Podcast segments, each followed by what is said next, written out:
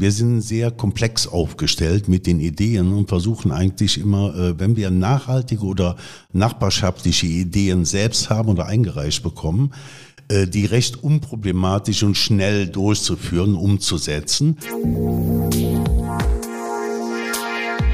Wirtschaft Köln am Platz. Liebe Zuhörerinnen und Zuhörer. Wir, die iFishing GmbH, freuen uns sehr darüber, den heutigen Podcast präsentieren zu dürfen. Hallo und herzlich willkommen bei Wirtschaft Köln Unplugged. Wann haben Sie zuletzt beim Nachbarn geklingelt und um ein Ei gebeten oder sich eine Tasse Mehl ausgeborgt? Heute soll es genau um dieses Thema gehen, um Nachbarschaftshilfe. Und wir haben jemanden bei uns zu Gast, Günter Schmidt, der sich genau darum kümmert. Und Köln ist ja eine Stadt, die allein durch Songs wie Unser Fädel schon deutlich zum Ausdruck bringt, dass äh, genau diese, dieser Nachbarschaftsgedanke eine Riesenrolle spielt in der Stadt. Aber Günter Schmidt hat das mit einer sogenannten Nachbarschaftsinitiative, dem Verein Schmitz und Kunst, nochmal auf eine neue Ebene gehoben, auf ein neues Niveau. Hallo Günter Schmidt, freut mich, dass du da bist. Hallo Stefan, ich danke dir für die heutige Einladung und stehe dir sehr, sehr gerne zur Verfügung für deine Fragen, wie man vielleicht äh, in Köln weiterhin Nachbarschaft fördern und verbinden kann und äh, mit diesen Modellen äh, vielleicht ein bisschen Schule machen kann. Sehr gut, dann spiele ich gleich diesen Einstiegsgedanken zurück. Wann hast du das letzte Mal beim Nachbarn geklingelt und dir ein Ei ausgeborgt? Äh, das war, glaube ich, sogar letzte Woche, äh, aber nicht ein Ei, sondern es war Mehl, äh, weil wir was backen wollten und meine Frau eher glutenfreie Produkte nimmt. Und wie gesagt, letzte Woche war es noch der Fall. Okay, also diesen Gedanken ganz praktisch ausgelebt. Ihr habt eine Initiative, die nennt sich Schmitz und Kunst und äh, besteht aus wie vielen Leuten? Wir sind jetzt, äh, wenn man das Kernteam äh, nimmt bei Schmitz und Kunst, also bestehend aus Ehrenamtlerinnen und äh, Künstlerinnen, 65 äh, Leute. 65 Vereinsmitglieder, ne? Das ist ein EV, es ist ehrenamtlich, sagtest du, gemeinnützig? Also Vereinsmitglieder sind wir zum heutigen Stand äh, innerhalb der letzten Monate jetzt äh, 311 geworden und 65 Ehrenamtler und Künstler äh, sind jetzt das Kernteam, die die Räume betreiben und anderen Nachbarn bzw. Mitmenschen äh, helfen. Okay. Das ist interessant. Also ein Kernteam von 65 ist ja schon mal eine, eine richtig große Hausnummer. Auch ähm, jetzt sind wir mittendrin. Ihr habt Räume, habt ihr gesagt. Ihr seid in der Richard-Wagner-Straße ansässig seit kurzem. Wir kommen gleich auf die Vorgeschichte. Und zwar in, ich glaube, Kölns berühmtester Baulücke wird es immer so tituliert. Also ähm, neben der ehemaligen Post ein, eine große Lücke, die nicht bebaut ist seit Jahren, wo es auch einen Streit gibt zwischen dem Eigentümer äh, und der Stadt Köln. Und da habt ihr euer Quartier gefunden und betreibt, äh, betreibt eure Nachbarschaftsinitiative. Was, was kann man da, wenn man da reingeht, äh, vorfinden? Was, was ist dazu zu sehen? Was macht ihr dort? Ja, wir sind, äh, wie du ja gerade schon sagtest, äh, jetzt erst seit kurzem in Köln, äh, äh beziehungsweise im Bergischen Viertel in Köln ansässig. Wir sind seit zweieinhalb Jahren äh, oder zweieinhalb Jahre lang in Sülz äh, gewesen und äh, jetzt durch den Umzug bedingt äh, kann man Teile unserer Services, äh, die der Verein bietet, sehen. Wir haben zum einen einen Großraum, der von Künstlern, zum Beispiel Musikern, Malern, ich will das jetzt nicht immer alles gendern, damit sich das ein bisschen besser mhm. anhört, äh, oder auch Schauspielern gebucht werden kann äh, für Veranstaltungen, für Trainings. Äh, wenn jetzt einer Schlagzeug spielen will so, kann es bei uns äh, proben. Und zum anderen haben wir bei uns ein Projekt Essbare Stadt, einen kostenlosen Werkzeugverleih, also ziemlich viele Services, die in einem großen Gemeinschaftsraum und dann noch zusätzliche äh, Gemeinschaftskellern betrieben werden. Mhm. Da hat sich tatsächlich auch sichtbar was verändert. Wenn man jetzt äh, an dieser Baulücke vorbeigeht, sieht man als Veränderung zum Beispiel Hochbeete. Da wächst was, das kann man sich abzupfen. Man, äh, man ist eingeladen, ja. auch dort zu ernten, einfach als Passant. Man sieht eine Station, glaube ich, für Fahrräder mit Werkzeug, zum natürlich Pumpe dabei und so weiter. Also das ist so, da hängt dann auch ein Poster daneben mit Engelsflügeln. Also man äh, sinnbildlich, ihr seid, ihr seid die Guten, ihr ähm, ja, bietet Leuten ungefragt Hilfe an, Service an? Ja, also äh, was du jetzt schon beschreibst, ähm, wir sind sehr komplex aufgestellt mit den Ideen und versuchen eigentlich immer, äh, wenn wir nachhaltige oder nachbarschaftliche Ideen selbst haben oder eingereicht bekommen, äh, die recht unproblematisch und schnell durchzuführen, umzusetzen. Äh, was du jetzt mit diesen Engelsflügeln da zum Beispiel äh, gerade angesprochen hast, das ist eigentlich äh, von uns so ein Gimmick. Das soll eine sogenannte Angel Wall sein. Die gibt's so in Amerika beispielsweise. Du stellst dich einfach davor, machst äh, äh, ein Selfie oder lässt dich fotografieren, bist dann ein Engelchen und äh, das Gute für uns ist halt, dass wir unser Logo unten eingeklinkt haben. Da steht dann so viele Grüße aus dem Schmitz und Kunst im Endeffekt und dann publiziert sich das ein bisschen oder verbreitet sich weiter und so ziehen wir andere Leute äh, zu uns äh, oder ziehen Interesse auf uns. Und äh, diese Fahrradrepair-Station, das war ja zum Beispiel ein Artikel, den haben wir mal durch Spenden unserer Mitglieder gekauft. Äh, eine recht teure Geschichte leider Gottes. Aber das ist einfach so jetzt äh, 24 Stunden äh, auf der Straße zugänglich. Da kann man das Rad aufpumpen, alle gängigen Werkzeuge hängen dran und äh, da ist so eine Mechanik, wo man das Rad einklemmen kann, so dass man sein Fahrrad, also jetzt vom Reifenwechsel bis zum äh, äh, Festschrauben irgendwelcher lockeren Schrauben dann äh, jederzeit autark und selbstständig äh, erledigen kann. Mhm. Eure Initiative ist ja nicht nur eine, die sich sozusagen selbst genügt, die ähm, also wo dann die 300 Mitglieder sich treffen hin und wieder, sondern es ist offen für alle. Man kann einfach bei euch vorbeischauen, auch wenn man nicht Mitglied ist, glaube ich und äh, ist da auch äh, willkommen und, und kann auch eure Services, zum Beispiel, es gibt Kleidertauschbörsen, es gibt ein Regal, das nennt sich, glaube ich, Dingsbumsregal. Da ja, kann man ja. Leute stellen was rein, andere Leute holen was raus. Also dieses, man kennt es auch von Bücherschränken, dieses Prinzip des äh, Sharing und ne, äh, Weiternutzens von, von Gegenständen, das ist für alle offen, richtig? Ja, absolut. Also äh, man muss äh, das eigentlich jetzt so sehen. Äh, wir waren bis dato immer eine äh, sehr lose Initiative. Da war ich derjenige, äh, wie man es dann so schön äh, bezeichnet, der der Initiator der Initiative war. Ja. Und jetzt haben wir mittlerweile äh, durch den Umzug bedingt, weil einfach die Kosten äh, äh, des neuen Raums jetzt angestiegen sind und wir jetzt vielschichtiger aufgestellt sind, einen gemeinnützigen oder gemeinnützig anerkannten Verein gegründet. Und wenn man bei uns Mitglied wird, was wir natürlich wünschen, fördert man eigentlich den Vereinszweck oder die Vereinszwecke an sich. Um bei uns mitzumachen, muss man kein Mitglied sein. Ja, also unser Angebot richtet sich äh, im Groben beziehungsweise im Großen und Ganzen äh, an die Natur. Sprich, wir wollen äh, einfach äh, eine saubere Natur haben und wollen die Natur beziehungsweise Insektenvielfalt und sowas äh, wirklich äh, fördern und zum anderen an die Menschen, sei es jetzt, äh, dass wir finanziell teilweise arme Leute unterstützen oder äh, ganz einfach im Sinne der Nachhaltigkeit sehr, sehr viel anbieten. Und das kann also von jedem wahrgenommen werden. Das muss auch nicht der Nachbar sein, da kann einer aus Bonn kommen, der kann auch aus Bremen anreisen, wenn er mag, darf bei uns mit dem Schlafsager gerne mal schlafen, wenn er es kennenlernen mag. Mhm, super.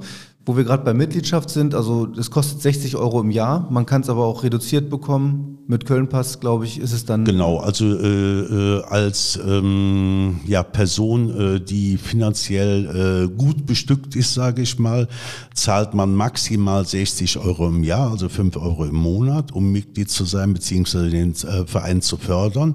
Und dann haben wir äh, eine kleine Rabattierung im Endeffekt oder eine kleine Staffelung in den Mitglieds. Beiträgen. Das äh, äh, richtet sich dann zum Beispiel an äh, Kölnerinnen jetzt in dem Moment, äh, die oder äh, Kölner, die in äh, Kölnpass haben, die bekommen die Mitgliedschaft kostenlos und äh, eine Rabattstapel von 50 Prozent, also 30 Euro im Jahr, zahlen Studentinnen, Studenten und äh, schwerbehinderte Personen. Ja. Gibt es denn abseits der Mitgliedsbeiträge andere Einnahmequellen? Also vermietet ihr eure Räume oder bekommt ihr von der Stadt noch einen Zuschuss?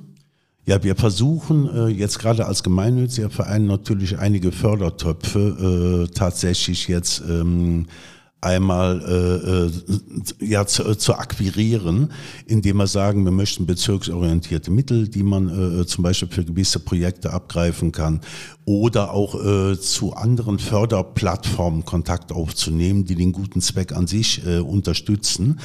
Und äh, neben diesen Mitgliedschaftsbeiträgen äh, nehmen wir eigentlich ähm, nur kleinere Beträge noch ein, wenn man zum Beispiel Künstler ist und äh, möchte jetzt bei uns malen, dann hat man 24 Stunden, sieben Tage die Woche Zugriff auf die Räume, wenn sie nicht gerade jetzt von einem kleinen Jazzkonzert oder so was Samstagabend zum Beispiel äh, bebucht sind und kann dann seine Stapelei aufstellen, bei uns rumklecksen, legt sich ein paar Malerpilz aus und dafür fällt zum Beispiel eine monatliche Pauschale an, die liegt aber jetzt im Regelfall nicht über 80 oder 90 Mo äh, Euro im Monat. Und das sind dann so äh, zusätzliche Einnahmequellen, sodass wir eigentlich das Ganze überhaupt äh, jährlich finanzieren können. Mhm. Aber wenn, also ich habe dich schon richtig verstanden, man kann diesen Raum nutzen als Mitglied und ist das nicht ein enormer Run auf diesen Raum? Auch reicht der überhaupt aus, wenn jetzt der eine sagt, ich hätte gern, ich würde gern Schlagzeug spielen, der andere Saxophon üben, der dritte möchte eine Performance einstudieren. Äh, wie, wie kriegt ihr das koordiniert? Gerade wenn das ja im Wachstum begriffen ist und den Eindruck habe ich. Ja, das ist äh, eigentlich bei uns ganz gut geregelt. Das hat sich jetzt über die letzten drei Jahre bei uns sehr gut entwickelt. Ich selbst bin äh, Programmierer, das hatte ich jetzt eingangs so nicht äh, äh erwähnt oder mach's halt die mhm. letzten 30 Jahre. Und infolgedessen äh, haben wir so ein Buchungssystem selbst programmiert, das heißt, ähm, wir versuchen Gemeinschaftsraum zu bilden. Also wenn jetzt einer Klavier spielt und drei Leute wollen malen, kann man das alles gemeinsam im Raum machen. Wenn jetzt einer Schlagzeug spielt, dann bekommt er eigentlich äh, zum Beispiel zweimal die Woche eine halbe Stunde oder eine Stunde Sperrzeit eingerichtet, damit die Tür zu ist und nicht irgendeiner, der malt, da vom äh, Hocker fällt. Ähm, insofern haben wir natürlich Platz oder Zeitspannen für begrenzte Mitglieder, die bei uns tatsächlich äh, irgendwas äh, musikalisches oder künstlerisches machen können. Wir haben noch Kapazitäten frei auf jeden Fall, aber wir selektieren schon im Vorfeld aus. Also wenn jetzt einer sagt, guck mal, ich habe eine Band und möchte viermal die Woche äh, bei euch proben, jeweils vier Stunden, ja. äh, selbst wenn er uns 10.000 Euro im Monat böte, äh, können wir es halt nicht gewährleisten, weil das Ganze auf Gemeinschaftsnutzung basieren soll. Mhm. Okay, also interessant. Ihr wollt es kleinteilig halten, jeder soll ein bisschen was davon haben können. Ihr seid in der Baulücke, glaube ich, privilegiert, dass da kaum Nachbarn sind, die sich beschweren. Also das ist schon mal kein Thema, ne? dass da jemand sagt, jetzt mit dem Schlagzeug bitte aufhören oder so. Ja, genau. Das ist auf jeden Fall für uns äh, sehr vom Vorteil. Also wir haben äh, zu drei Seiten hin äh, sozusagen äh, nur Wände und dann freie Fläche. Und äh, die vierte Seite äh, äh, ist jetzt äh, letztlich äh, mit einem äh, Wohnhaus, wo nur eine Wohnung drin ist, äh, mhm. bestückt. Und da wohnt der Pächter des Ganzen und äh, der ist lautstärken- und kunstaffin. Ja. Was sagt denn eigentlich die Stadt Köln zu euch und speziell auch zu eurer neuen Lage? Denn die hatte ja diesen Rechtsstreit die ganze Zeit. Ist sie jetzt glücklich, dass da so eine Nutzung stattfindet oder ist denen das egal oder noch gar nicht aufgefallen?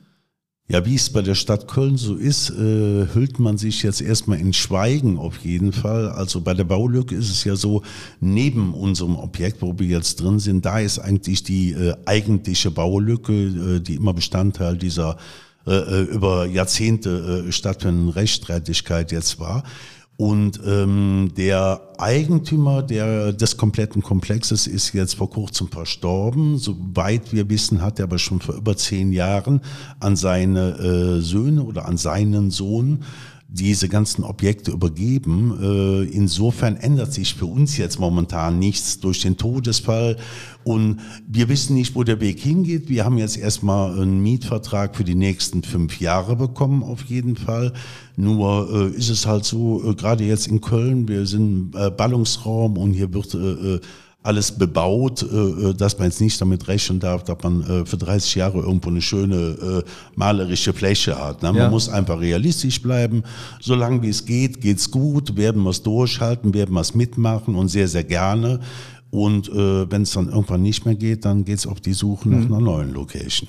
Und das ist ja jetzt, ihr habt das ja auch schon erlebt. Ihr habt ja einen Umzug hinter euch, ihr wart auf der Berrenrather Straße man kann sagen, gegenüber vom Casa-Max-Theater, um das mal so zu lokalisieren, wer sich hier ein bisschen auskennt, und hatte dort in so einem Hinterhofkomplex einige Garagen gemietet. Also das, das war so ein Ensemble von Garagen. In jeder Garage war was Unterschiedliches von euch angeboten worden. Das ist dann äh, im, im Februar dieses Jahres wurde euch gekündigt. Ihr musstet da raus. Vielleicht kannst du diesen Sachverhalt auch noch mal ein bisschen erklären und aufrollen. Auch vielleicht, ja, das hat euch, glaube ich, sehr getroffen ne? und äh, überrascht auch. Ja, also es ist eine äh, bisschen verquere Geschichte gewesen. Ähm, wir haben 2019, äh, da muss man ein bisschen ausholen jetzt, äh, einen Raum gesucht. Wir heißt ich. Äh, durch meine Programmierertätigkeit ähm, ist es ganz einfach so, dass ich äh, ganz gerne diese nüchterne Materie ein bisschen kompensiere. Ich male ganz gerne äh, großformatige Bilder, versuche mal hier und da eine Skulptur aus irgendwelchen Materialien zu schaffen. Dafür habe ich dann äh, einfach einen Raum in Sylt seinerzeit gesucht und äh, als ich einen Raum fand in einem Garagenhinterhof, das war ein altes Hausmeisterbüro, ähm, hatte ich irgendwo, äh, wie der Künstler dann sagt, keine äh, richtige Inspiration an äh, zu dieser Zeit und habe mir ein Pendant gesucht, äh, mit dem ich dieses äh, Künstler, kleine Künstlerbüro 40 Quadratmeter zusammen betreibe.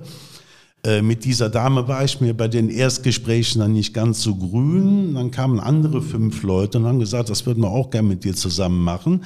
Da entstand eigentlich so im ersten Monat so ein kleines Sharing-Projekt draus. 40 Quadratmeter auf fünf Leute scheren und jeder malt und kleckst in den Räumen. Okay.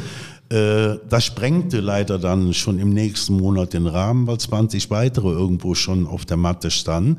Und dann äh, äh, ähm, ergaben sich eigentlich einige Gespräche, gerade mit diesen Künstlerinnen, die dann nachhaltige Ideen hatten. Wir könnten ja auch dies und jenes machen. Mhm. Und dann habe ich gesagt, weißt du was, Mann der Tat, äh, äh, Mann der Stunde, wir machen das einfach so. Jede Garage, die jetzt hier im Komplex frei wird, äh, werden wir anmieten und werden da immer irgendeine Thematik reinbauen. So hatten wir letztlich dann 14 Garagen in Köln-Sülz. Ganz kurz unterbrechen. Ja. Gar Garage in Köln-Sülz wird frei. So fangen eigentlich gute Witze an. Ja, ja, ganz genau. Also äh, äh, Garage in Köln-Sülz wird frei und ist direkt blockiert, so ungefähr.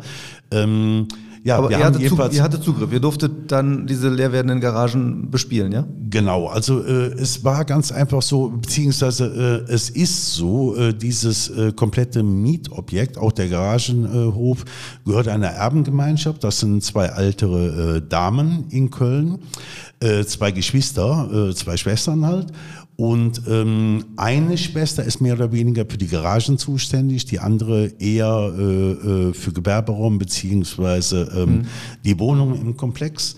Und mit dieser Schwester, also unserer Vermieterin, unserer Ansprechpartnerin, hatten wir eigentlich dann so ein Agreement, dass wir gesagt haben, okay, immer wenn eine frei wird, äh, gestatte uns das doch, äh, äh, Ja. dass wir da eine Thematik reinbringen. Äh, der Gatte dieser Vermieterin, die wir jetzt gerade hier äh, ansprechen, äh, ist selbst Künstler. Ja. Und äh, demnach hat das richtig gut gepasst. Die war also sehr zufrieden mit uns. Ähm, jetzt ergab es sich irgendwann so, dass sie erkrankte, die Dame, und äh, die andere Schwester, mit der wir eigentlich nie zu tun hatten, ähm, das Zepter übernahm und uns dann äh, nach drei Jahren mehr oder weniger fragte, was machen Sie eigentlich in meinen Garagen? Und wollte uns dann weiß machen, dass wir die zweckentfremden. Ja, also rechtlich gesehen hat sie damit recht. Aber äh, wir haben die Garagen halt äh, äh, für diese künstlerischen Dinge und nachhaltigen Dinge tatsächlich immer gemietet.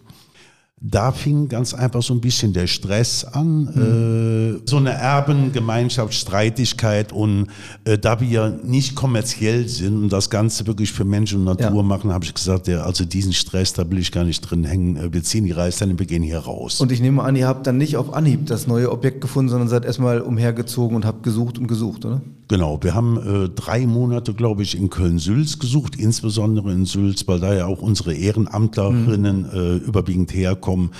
Äh, sind da auch fündig geworden, aber einige Objekte, da durfte man keine Musik machen. In anderen Objekten äh, äh, äh, wollte man nicht, dass jemand malt, weil es nach Farbe stinken würde, irgendwo eventuell. Und dann äh, äh, gab es zwei Objekte, äh, da hätten wir Publikumsverkehr nicht haben dürfen, obwohl äh, wir das genau deswegen natürlich anmieten wollten.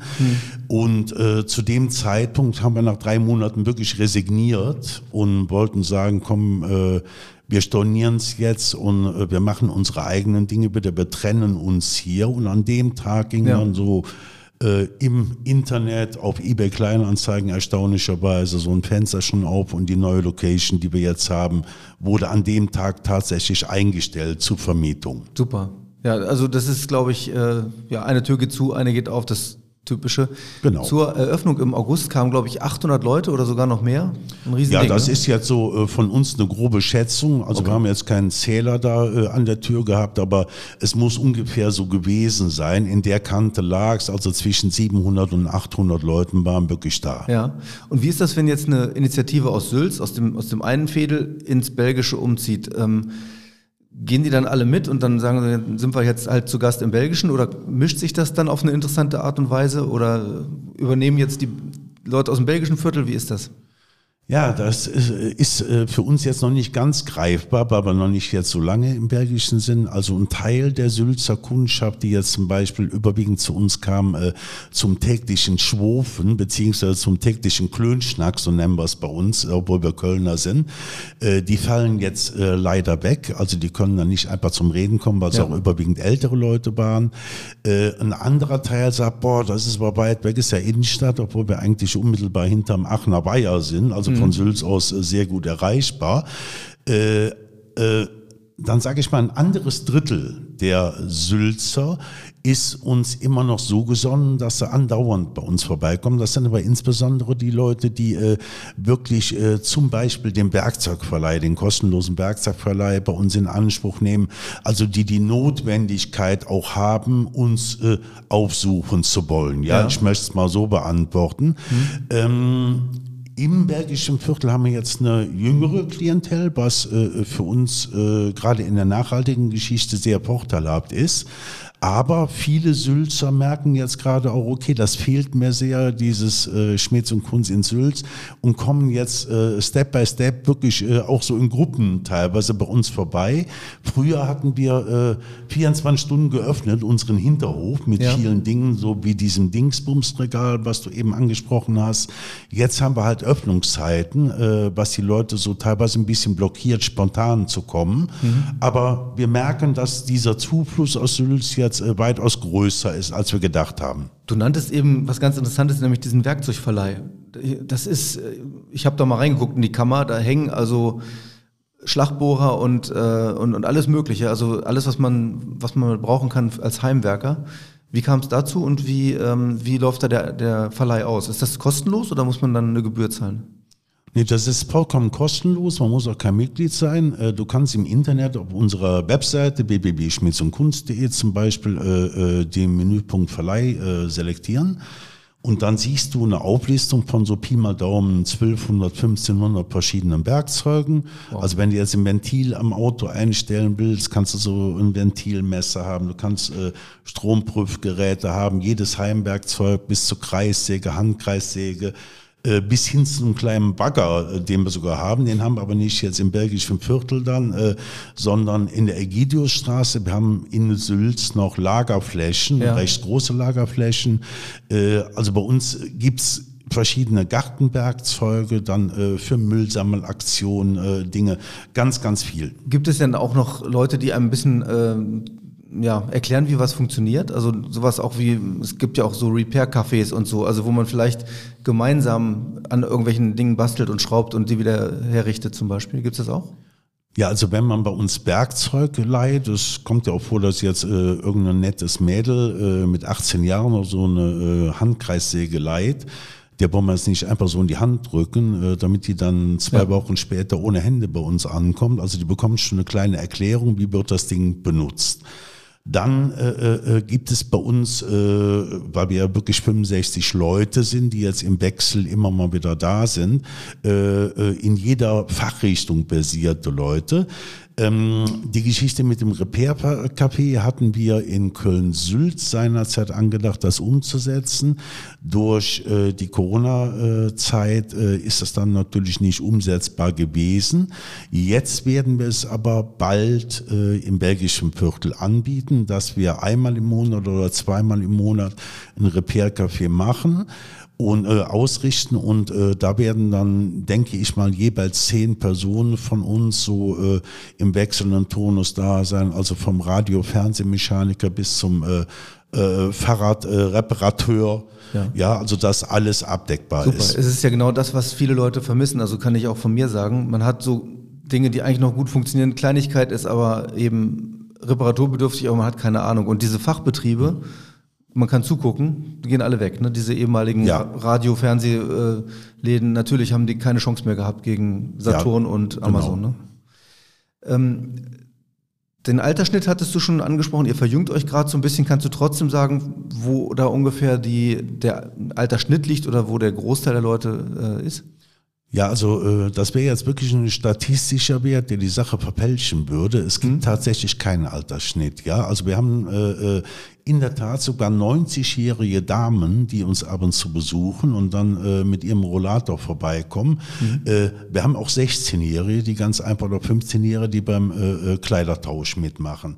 Äh, wenn man da jetzt einen Schnitt rausrechnen Okay, würde, wäre man nachher bei 60-Jährigen und das wird gar nicht unser, äh, unsere Klientel dann vom Schnitt her treffen, weil wir ähm, verschiedene Bereiche haben. Ne? Man könnte jetzt so im Kleidertausch, da könnte man Altersschnitt nehmen oder wie ist der Altersschnitt im Werkzeugverleih, aber äh, das Ganze kann man halt nicht äh, Ja. mischen als Durchschnittswert. Das ist ja verständlich. Und es ist ja auch genau das, dass Alt und Jung sich wahrscheinlich treffen sollen. Das ist ja auch eine Begegnungsstätte. Es ist ja nicht nur so, jeder nutzt das für sich und geht wieder weg, sondern es kommen Gespräche zustande, man lernt mal wen kennen, Genau. den man sonst nicht kennengelernt hätte. ja, das ist so einer unserer Hauptzwecke, in der Tat so generationenübergreifend zu arbeiten. Du bist ja tatsächlich selber erst knapp über 60, aber schon ein Seniorenvertreter in der Stadt Köln. Und zwar also für den Stadtbezirk 3 Lindenthal bist du einer von fünfen und du bist auch der stellvertretende oder einer der stellvertretenden äh, Seniorenvertreter auf, äh, auf Ebene der Stadt Köln, also im, im, im Rat der Stadt, so insofern auch dabei oder wie ist das genau? Oder ihr werdet ab und zu eingeladen als sachkundige Bürger oder? Ja, also die Stadt Köln äh, ist einer, äh, eine der wenigen Städte in Deutschland, so die jetzt eine wirkliche Seniorenvertretung haben. Und in Köln gibt es äh, neun Stadtbezirke mit Bezirksrathäusern. Ähm, jeder Stadtbezirk hat äh, fünf gewählte Seniorenvertreterinnen bzw. Seniorenvertreter. Und jetzt hat gerade äh, in diesem Jahr 2022 eine neue Legislaturperiode angefangen. Äh, Die Wahlen fanden halt jetzt Ende des vergangenen Jahres statt und sind dann ausgewertet worden Anfang diesen Jahres. Äh, Ich war dann einer derjenigen, der sich beworben hat mit gerade mal 60 Jahren. Da kann man sich dann erst bewerben. Warum? Frage ich jetzt gleich dazwischen. Ja, was, was hat dich da angetrieben? Ich hoffe nicht, dass das jetzt von der Stadt Köln jemand hört, äh, aber es wird doch jemand hören. Also eigentlich äh, war das so ein gespielter Witz äh, zwischen meiner äh, Gattin, äh, mit der ich seit 30 Jahren zusammen bin, und mir. Äh, ich wollte als Jugendlicher nie politisch aktiv sein. Als ich dann ein bisschen älter wurde, äh, so um die 45, äh, hatte ich Allüren, vielleicht mal in die Politik zu gehen, habe dann äh, mich aber dann nicht durchsetzen wollen, habe es dann doch nicht umgesetzt und irgendwann sagte meine Frau, guck mal, wenn du 60 bist, kannst du ja in die Seniorenvertretung gehen. Okay. Und kurz bevor ich dann 60 wurde und bei der Stadt Köln las, ach guck mal, es stellt sich gerade die neue Seniorenvertretung auf, habe ich dann gesagt, weißt du was, das hast du mir vor 15 Jahren vorgeschlagen, das mache ich jetzt. Und da ich mir äh, gerade mit dem Schmitz und Kunz und so insgesamt äh, aufgrund meiner äh, oder unserer mildtätigen oder gemeinnützigen Ideen äh, einen ganz guten Namen aufgebaut habe, äh, war es so ein leichtes, dann die äh, Stimmen zu suchen, die Unterstützerstimmen, dass man überhaupt zu der Wahl zugelassen wird. Und das hat dann dahingehend geklappt, dass ich äh, in die neue Seniorenvertretung, in die neue Legislatur gewählt wurde. Äh, da bin ich jetzt fünf Jahre für den Bezirk 3, Ja. das ist so von Lindenthal bis Junkersdorf. Aber parteilos, ne? Das ist jetzt in der Seniorenvertretung Ja. nicht so, dass man dann Ja. für die, was weiß ich, Genau, CDU, man darf SPD natürlich einer Partei äh, zugehörig sein. Ich selbst bin parteilos, ja, also äh, ich tendiere natürlich äh, zu vielen grünen äh, äh, Dingen, aber ich bin absolut parteilos. Und ähm, die Seniorenvertretung selbst soll auch parteilos äh, nach außen hin agieren. Und das ist jetzt im Endeffekt von der Stadt ein Gremium, äh, was die ähm, Senioren unterstützen soll, die Rechte der Senioren vor der Stadt oder beim Rat der Stadt Köln tatsächlich äh, einreichen, festigen oder bis zum Beschluss bringen soll. Wir selbst äh, haben im Rat der Stadt Köln leider kein Stimmrecht. Daran wird gearbeitet, dass in dieser Legislaturperiode oder in der nächsten vielleicht schon dann wirklich die echten Stimmrechte Ja. dort äh, oder Antragsrechte eingerichtet sind. Aber ihr seid in vielen Ausschüssen, glaube ich, vertreten mit dem sogenannten sachkundigen Bürger. Ne? Also man, man, man kriegt zumindest was mit und kann auch dort natürlich sprechen. Ne? Ja, da hast du auf jeden Fall sehr, sehr gut recherchiert oder kennt sich vielleicht sogar aus. Also gerade als sachkundiger Einwohner, äh, da hat man auch in den Ausschüssen dann Stimmrecht und kann dann auch bis zum Rat natürlich äh, Antragsrechte versuchen auszuüben. Letztlich ist man aber schon äh, eines dieser Glieder auch auf, äh, in den Bezirksvertretungen. Da sind auch einige Seniorenvertreter drin, sind immer zwei auf äh, Stadtebene tätig von den fünfen im Bezirk, zwei weitere im Bezirk. Also man kann sehr, sehr mhm. vieles mhm. bewegen auf mhm. jeden Fall.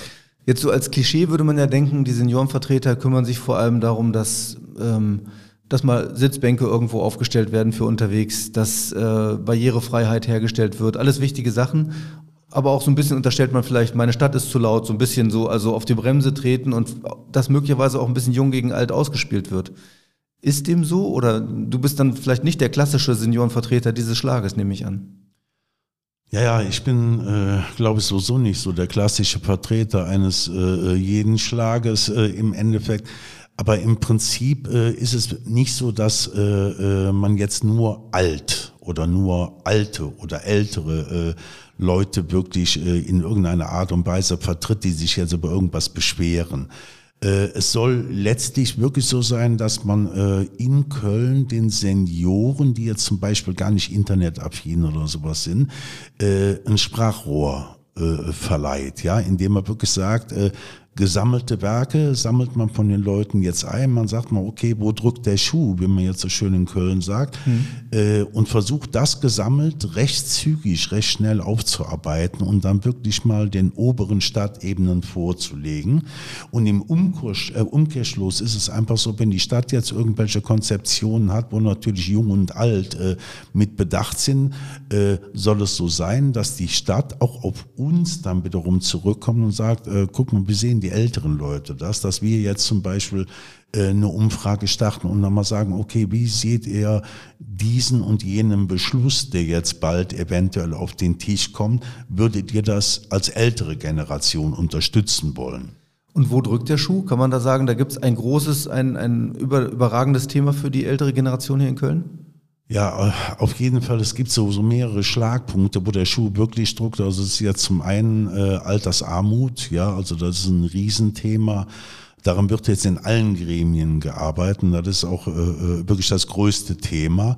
Äh, was man, denke ich mal, äh, äh, auch langfristig oder vielleicht sogar mittelfristig äh, immer besser in den Griff bekommen kann, ja, dass man unterstützt, aber da müssen auch viele Initiativen sich vielleicht bilden, äh, so wie wir jetzt in dem Fall, die auch äh, privat mal sagen, wir geben der älteren Generation was zurück, unterstützen beispielsweise. Da müssen wir gleich drüber sprechen, das ist sehr interessant, wie ihr das macht, aber ja, ja das ist der eine Und, Punkt. Äh, zum anderen, äh, also jetzt, äh, wenn man so ein paar Schlagpunkte nimmt, äh, dann gibt's natürlich Altersvereinsamung, also wenn jetzt irgendwelche Ehepaare durch einen Todesfall oder sowas getrennt sind oder die Kinder sich nicht mehr mit den Eltern grün sind. Ähm, da muss ich gestehen, auch wenn ich jetzt Seniorenvertreter bin, äh, ich denke, ähm, da muss man versuchen, äh, wirklich mit den ganzen Senioreninitiativen, Seniorennetzwerken weiter in Kontakt und Dialog zu treten, äh, dass äh, gerade diese Vereinsamung äh, wirklich über diese Netzwerke mehr aufgefangen werden, weil das ist ein bisschen absurd. Die Stadt bekommt die Anfragen eigentlich, hallo, ich fühle mich so einsam. Ja. Wir sind jetzt weder als Stadt noch als Privatperson psychologischer Dienst jetzt in dem Moment, da sind wir nicht geschult und wir können eigentlich nur ein Gespräch führen mit den Leuten, aber dann sind sie nach dem Gespräch genauso einsam mhm. wieder. Also ähm, wäre der, der, der, der Umkehrschluss jetzt, man verweist an Seniorennetzwerk. Bei vielen älteren Leuten ist es allerdings äh, ganz einfach so, die möchten Einzelgespräche haben. Die haben lieber, dass man jetzt nach Hause kommt zu denen und gehen dann nicht in Gruppengespräche irgendwo. Also es ist so ein, so ein Absurdum momentan. Ja. ja, es ist sehr schwer, dieses äh, Bindeglied erstmal darzustellen. Es gibt ja auch tatsächlich Konzepte und auch reelle Initiativen, um das Wohnen von jungen Leuten, zum Beispiel Studierenden und Älteren, äh, zu ermöglichen.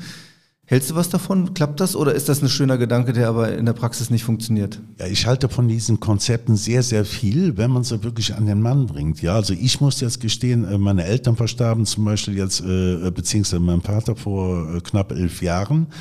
Meine Mutter war dann äh, alleine, ist in sehr, sehr tiefe äh, Depressionen äh, verfallen, muss ich tatsächlich äh, sagen, ich konnte sie nicht richtig auffangen zu der Zeit und hatte mir auch äh, äh, zu dieser Zeit, da war ich natürlich kein Seniorenvertreter, war noch jünger äh, mhm. äh, natürlich und hatte mir auch dieses, äh, ich glaube es heißt Wohnen äh, gegen Arbeit oder sowas, angesehen, hatte meine Mutter dann auch empfohlen, hol dir eine Studentin ins Zimmer, die kann sich ein bisschen entlasten, dafür äh, wohnst du dann bei dir, ja. Aber bei den älteren Leuten ist es tatsächlich, äh, habe ich jetzt immer das Gefühl, so dass sie zum Beispiel das Badezimmer nicht teilen wollen. Die haben doch sehr, sehr viel Vorbehalte gegen diese Konzepte. Äh, ich selbst weiß momentan nicht ganz genau, wie man daran arbeiten kann, dass man derartige Konzepte besser publiziert und mhm. äh, der älteren Generation besser äh, äh, zugänglich Aber macht. interessant, dass du sagst, das scheitert dann möglicherweise eher an den Älteren als an den Jungen, ja? Ja, ich denke, es scheitert insbesondere an den Älteren. Ne? Äh, äh also wir leben in Köln und äh, äh, man kennt ältere Leute und es gibt wirklich diesen Spruch, es hätte noch immer Jod, Young und das war immer so, äh, es ist einfach so, dass die Leute, äh, gerade wenn sie älter sind, ihr Leben natürlich auch schon gemeistert haben und dann rausgerissen werden aus dem Tagesgeschäft, so mhm. nenne ich es mal ganz einfach, äh, erstmal nicht wissen, was sollen wir jetzt machen und dann auch so gravierende Veränderungen nicht unbedingt zulassen. Ja. Wenn man jetzt so eine Testphase dafür hätte, dann wird es mit Sicherheit bei vielen gut gehen, aber der Zugang zu den Leuten, um dieses Konzept äh, wirklich nahe zu bringen, der ist irgendwo sehr, sehr schwer und das kann man nicht mit einem Flyer oder sowas äh, darstellen. Dafür müsste es beispielsweise vielleicht größere Veranstaltungen geben, dass man mal sagt, man macht so einen Seniorentag, eine offene Tür und ja. stellt man die Konzepte, vor allen Dingen auch die äh, Wohnungssuchenden, Studentinnen, Studenten wirklich mal persönlich vor, dass man sieht, das sind nette Leute oder mhm. nette Mädels, kann ich mir vorstellen, mit denen man eine Wohngemeinschaft zu gründen.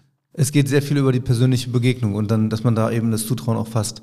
Du hattest diesen Punkt erwähnt, äh, Mildtätigkeit, so steht es auch in eurem Flyer. Ein Begriff, der schon fast ein bisschen antiquiert wirkt, ne, aber du sprichst ihn aus und meinst es ja auch so. Ihr gebt, ihr gebt Leuten auch tatsächlich Geld aus den Vereinsmitteln, wenn ich das richtig verstehe. Wie funktioniert das? Und ähm, kommen die auf euch zu und wie wählt ihr aus? Das ist ja sicherlich ähm, auch ein schwieriges Thema. Ja, wir haben in der Tat äh, einen Bereich äh, vor äh, etwas über zwei Jahren äh, bei uns begründet. Äh, der wird dargestellt auf unserer Internetseite mit so einem äh, grünen Herz. Ja, wir nennen es jetzt mal Aktion Grünes Herz. Und äh, die Idee ist gar nicht von uns, sondern von einem Nachbarn seinerzeit gewesen. Er hat gesagt, passt mal auf, äh, bald ist Weihnachten ich möchte ein bisschen Geld ausgeben und ihr seid so gut vernetzt, ihr kennt das Fädel, äh, wer ist denn hier richtig arm? Wem kann ich eine Freude machen, damit, dass ich für ihn einkaufen gehe und für den Weihnachtsabend den Kühlschrank auffülle? Äh, das haben wir dann äh, umgehend umgesetzt und derjenige hat einer Dame den Kühlschrank befüllt, die hat dann bitterlich geheult und hat sich bedankt. Also es war eine ganz tolle Aktion. Und äh, gerade weil ich die Aktion so toll fand, habe ich sie direkt publiziert, erstmal mit einem Dank an den Nachbarn und habe dann gesagt, weißt du was, das machen wir jetzt dauerhaft, diese Geschichte. Äh, das heißt, ähm, jemand, der sich veranlasst fühlt, einen Euro, fünf Euro, zehn Euro, was auch immer, an uns zu spenden, zweckgebunden zu spenden für diese Aktion, äh, hm. Demjenigen geben wir äh, ganz einfach die Plattform, äh, mit uns einen gewissen Topf zu bilden, aus dem wir dann wiederum sehr diskret ärmeren Nachbarinnen, ärmeren Nachbarn helfen, einmalig oder manchmal auch mehrmalig, wenn sie wirklich in Not geraten sind und haben wirklich nicht das Geld zum Essen. Ja, also wir haben da wirklich tränenrührende Briefe. Ist aber nicht so, dass man sich jetzt bei uns großartig bewerben muss. Äh, es gibt Leute oder es gibt Anschreiben, wo du direkt siehst, hm, da, ich glaube, da will sie wahrscheinlich schon 120 Euro oder sowas haben, aber es gibt auch äh, äh, sehr offene und ehrlich äh, äh geschriebene äh, Zuschriften, wo man direkt merkt, komm, da, da steckt Ernsthaftigkeit mhm. hinter. Und den Leuten ist auch sogar mit 20 Euro tatsächlich für einen normalen Einkauf gedient äh, beziehungsweise geholfen, weil teilweise haben die Leute wirklich noch nicht mehr die Möglichkeit, sich irgendwo Obst zu kaufen. Ja, die sind am 15. eines Monats blank und die sitzen da mit einem Schnittchen Brot. Ja, und da, das ist Deutschland hier trotz alledem. Und Köln, da kann man meines Erachtens nur privat unter die Arme helfen. Ja. Ja, selbst die Tafeln kommen an ihre Grenzen, hat man jetzt gelesen, ne? gerade in diesen Phasen. Und das ja, wird noch. Ja, ja, da muss man jetzt, äh, soweit ich weiß, mittlerweile so Wartemarke und so was ziehen. Ne? Also ja. das ist wirklich äh, Horror mittlerweile. Ich hätte noch eine Frage, die jetzt ein bisschen wieder vom Thema wegführt, aber auch dieses Alt gegen Jung. Und das äh, ähm, auch plakativ Auto gegen Fahrrad. Das ist ja, wenn wir jetzt hier bei Wirtschaft Köln Plakt fragen, was könnte Köln besser machen, kommt ganz oft die Antwort, noch mehr aufs Fahrrad setzen. Jetzt ist jetzt für ältere Leute das nicht zwingend äh, das Fortbewegungsmittel der Wahl. Ne? Ähm, Gibt es da eine, eine, Konfliktlinie auch zwischen alt und jung? Also dass, dass man durch das äh, Zurückdrängen des Autos da auch Leuten im Grunde die Mobilität nimmt und die Beweglichkeit? Ja, um auf deine Frage da konkret zu antworten, äh, ist es mit Sicherheit so, dass diese äh, momentan gängigen äh, Verkehrsberuhigungskonzepte der Stadt Köln denke ich mal, sehr polarisieren, also sehr viele Leute äh, auseinanderbringen in deren Meinung. Ähm, aber äh, was jetzt den Umstieg äh, so vom Auto aufs äh, Elektrobike oder Fahrrad anbetrifft, denke ich mal, ist ein riesiges Umdenken schon da. Ja, also ich kenne sehr, sehr viele, die äh, tatsächlich jetzt das Auto stehen lassen, nicht unbedingt abscharfen oder verkaufen, aber ganz einfach sagen, guck mal, ich bin äh, äh von Sülz bis zum Neuen Markt oder nach Hahnwald oder wo auch immer hin, in Außenbereich, schneller mit dem äh, äh, E-Bike, als wenn ich jetzt mit dem Auto fahre. Äh, ich selbst zum Beispiel habe seit äh, Jahrzehnten kein Auto. Also äh, bei uns in Sülz habe ich so viel Knöllchen früher eingefahren. Äh, das hat also wirklich mein Budget äh, tatsächlich alleine des Parkens wegen äh, so überstiegen, dass ich irgendwann gesagt habe, äh, äh ich hole mir jetzt ein schönes Fahrrad und wenn ich jetzt ein Auto brauche, gehe ich einfach äh, zu Firmen wie Cambio oder so und hole mir das Auto oder ich fahre mit dem Taxi dann. Ne? Also da kann ich mir 30 Taxifahrten im Monat locker leisten nach Bonn oder sowas, bevor ich hier in Sülz eine Garage äh, nehme, hole mir ein neues Auto, zahle Steuer, Versicherung, Klar. Sprit. Also dieses Umdenken ist da in, in Köln und auch ältere Leute steigen aufs E-Bike und das kann man ja, das haben wir noch gar nicht erwähnt, auch bei euch leihen, ne? Ein E-Bike. Ja, wir haben äh, momentan Bestand von äh, 40 Lastenrädern. Das können äh, äh, junge Familien bei uns leihen. Und äh, wir haben 120 Fahrräder, das sind alles Gebrauchträder, die haben wir überwiegend äh, jetzt äh, für Schüler oder Studenten, natürlich auch für äh, die normale Person zur Verfügung gestellt. Äh, die kann man so für ein bis drei Euro im Monat bei uns leihen. Im Monat? Im Monat, ja.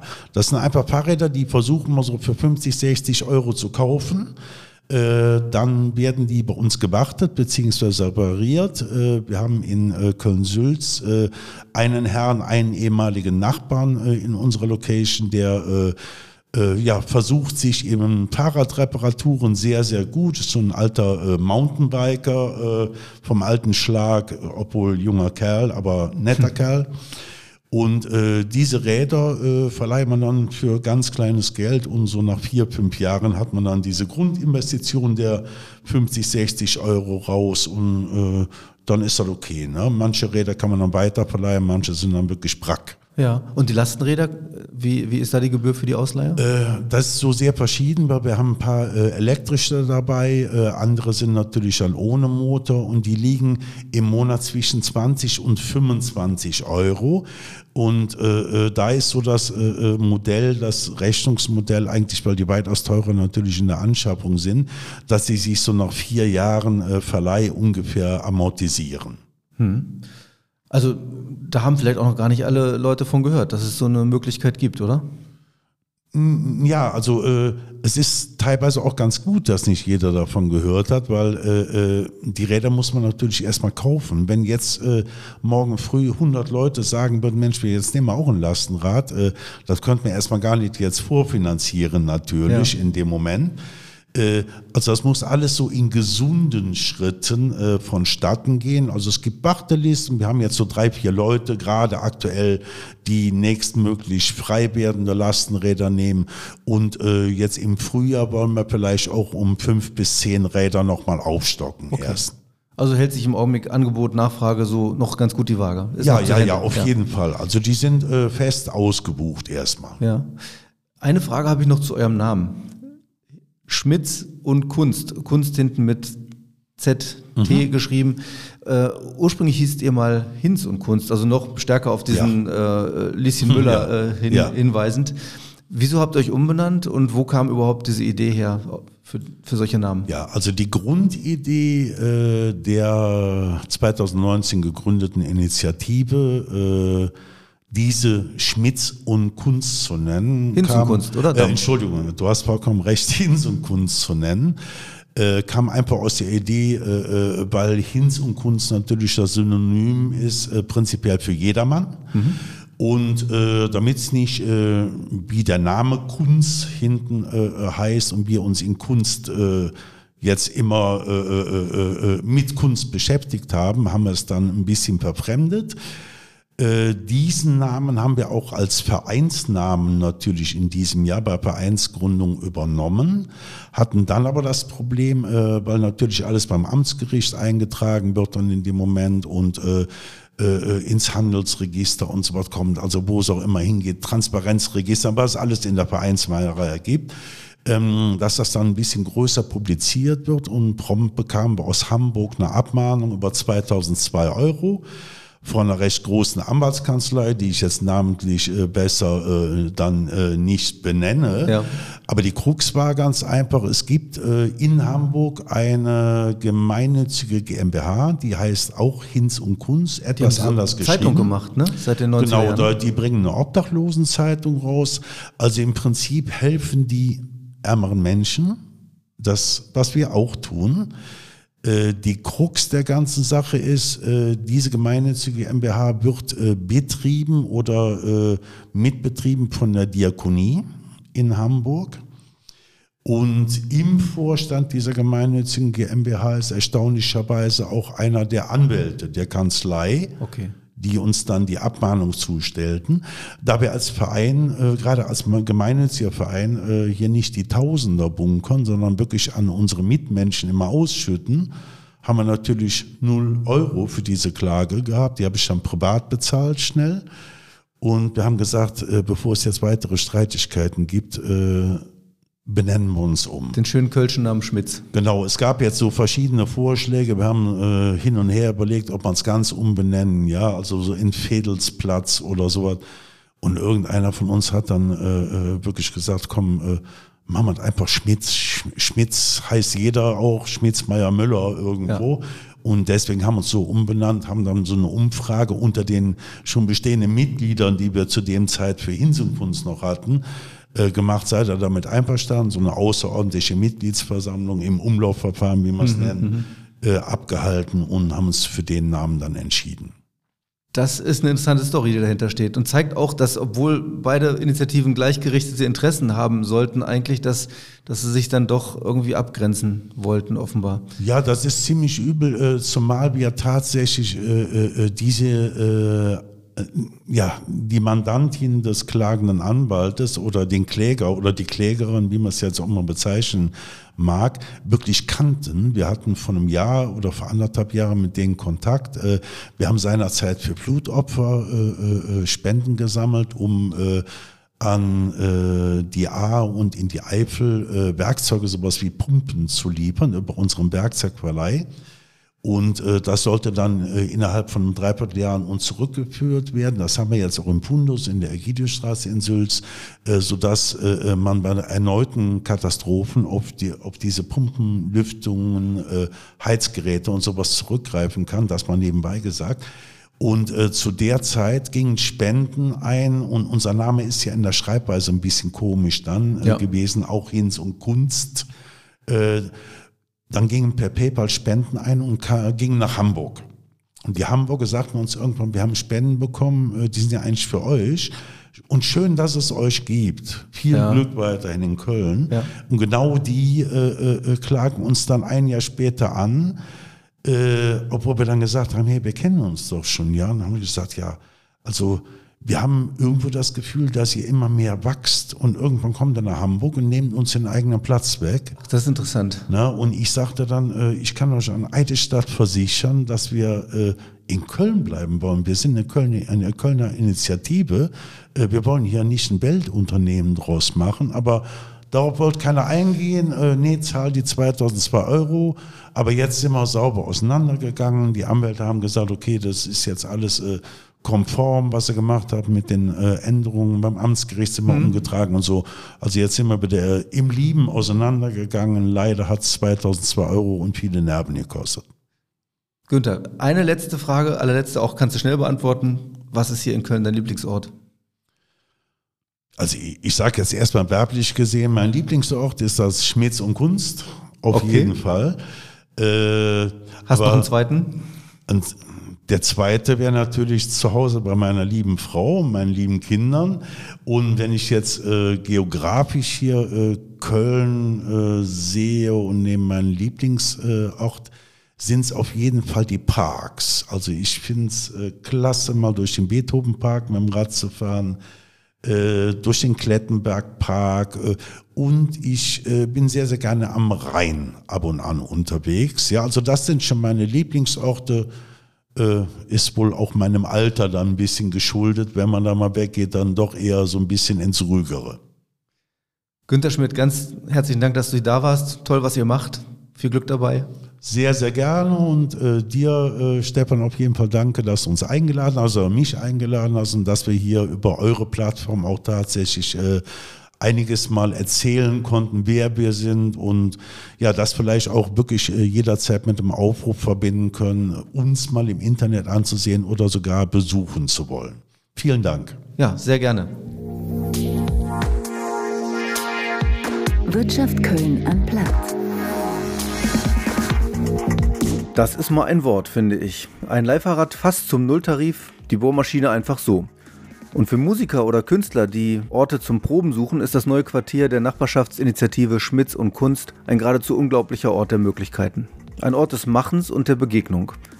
Von solchem bürgerschaftlichen Engagement, das auch der Anonymität der Großstadt entgegenwirkt, kann es gar nicht genug geben, finde ich. Also, wer Lust hat, sich das einmal genauer anzusehen, im Internet unter schmitzundkunst.de einfach durchschreiben oder vorbeischauen in der Richard-Wagner-Straße 8, fast beim Rudolfplatz in der berühmten Baulücke. Wenn Sie Anregungen haben für diesen Podcast, Kritik, Lob oder auch eine Idee für einen spannenden Gast, dann schreiben Sie uns gerne eine Mail an podcast.rotonda.de oder auch über die LinkedIn-Seite des Rotonda Business Club. Kommende Woche begrüßt Sie an dieser Stelle Manuel Heckel. Ich danke fürs Zuhören und sage bis bald.